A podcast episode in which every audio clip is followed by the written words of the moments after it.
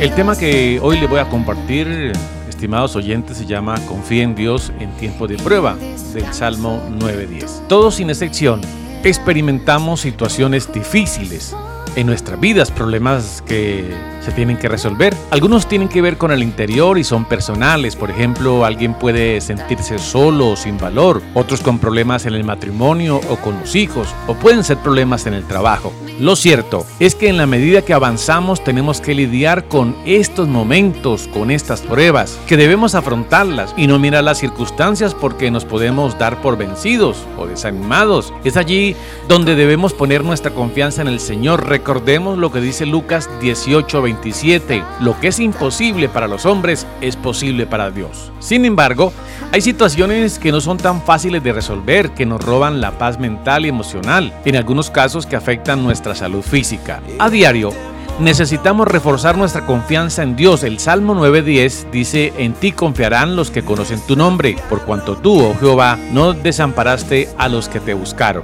En mi vida he atravesado valles de dolor y de bastante confusión y angustia, como persona, en mi familia, en mi trabajo y en el área ministerial. Momentos que me han superado y me han hecho ir a la cama con preocupación y ansiedad momentos que me han robado el ánimo y el deseo de continuar, que han propiciado que mis pensamientos le den vuelta a un asunto una y otra vez buscando la respuesta y no la encuentro, momentos que me han tentado abandonar, a derrotarme, y es ahí donde sin excepción soy guiado por Dios a una idea, confía en mí, confía en mí. En esos momentos pido a Dios la fortaleza para que todo aquello que me ha dado vuelta en mi cabeza y ha entristecido o apanado mi corazón se subleve a la idea de confiar en Dios. Y me repito, una y otra vez, confía en Dios. Dios puede. Confía en Dios. Él tiene la respuesta. Confía en el Señor.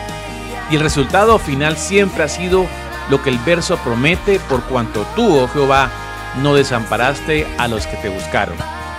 Cualquiera que sea su situación, amigo oyente, o cuando te veas en uno de esos momentos de encrucijada, sigue el consejo o la sugerencia de Salmo 9.10.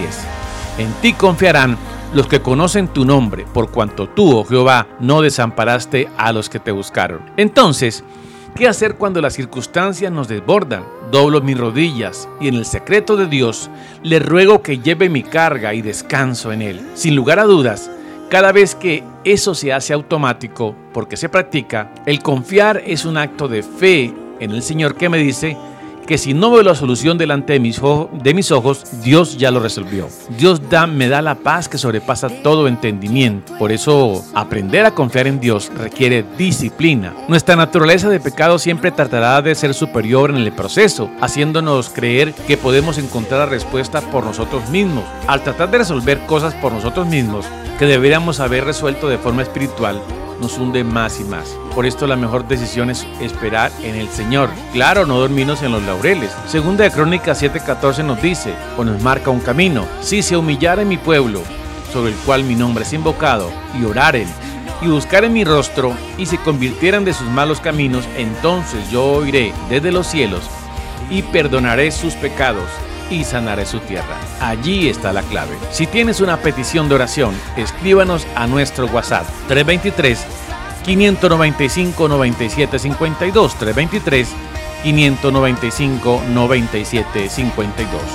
Dios los guarde en este día.